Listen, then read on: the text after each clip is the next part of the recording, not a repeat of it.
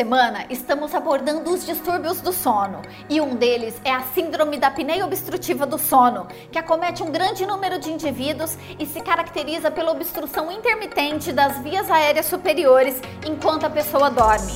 A apneia provoca ronco excessivo e desconforto físico, além de aumentar o risco de doenças cardiovasculares.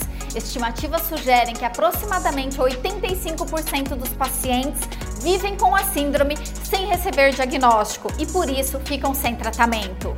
O diagnóstico é feito com a ajuda da polissonografia, que documenta os períodos de apneia obstrutiva e é o principal exame para diagnosticar a síndrome. Minuto Bet, seu momento de informação, saúde e bem-estar.